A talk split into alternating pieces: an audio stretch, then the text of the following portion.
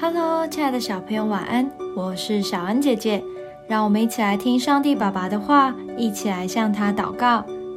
诗篇一百一十八篇五到六节：我在急难中求告耶和华，他就应允我，把我安置在宽阔之地。有耶和华帮助我，我必不惧怕。人能把我怎么样呢？你可能看过以下的场景。当一个人被欺负时，他仍然鼓起勇气，大声地吼着：“我要跟老师讲，我才不怕呢！”这个老师可能是其他更有能力的人，只要把他找来，就能够扭转情势。我们再来念一次今天的经文，是不是也有这种感觉呢？有耶和华帮助我，我必不惧怕。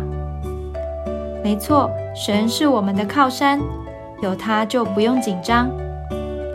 但是可别把神当成吵架时的救兵，他会帮助我们，是出于爱及怜悯，不愿意我们受到伤害。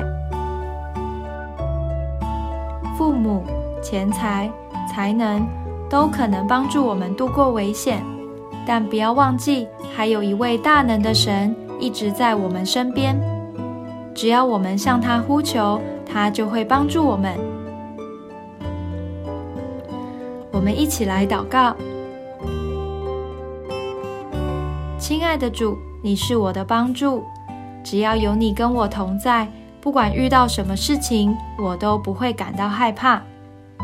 求你让我懂得在任何事情都依靠你，听从你。奉主耶稣基督的名祷告，阿门。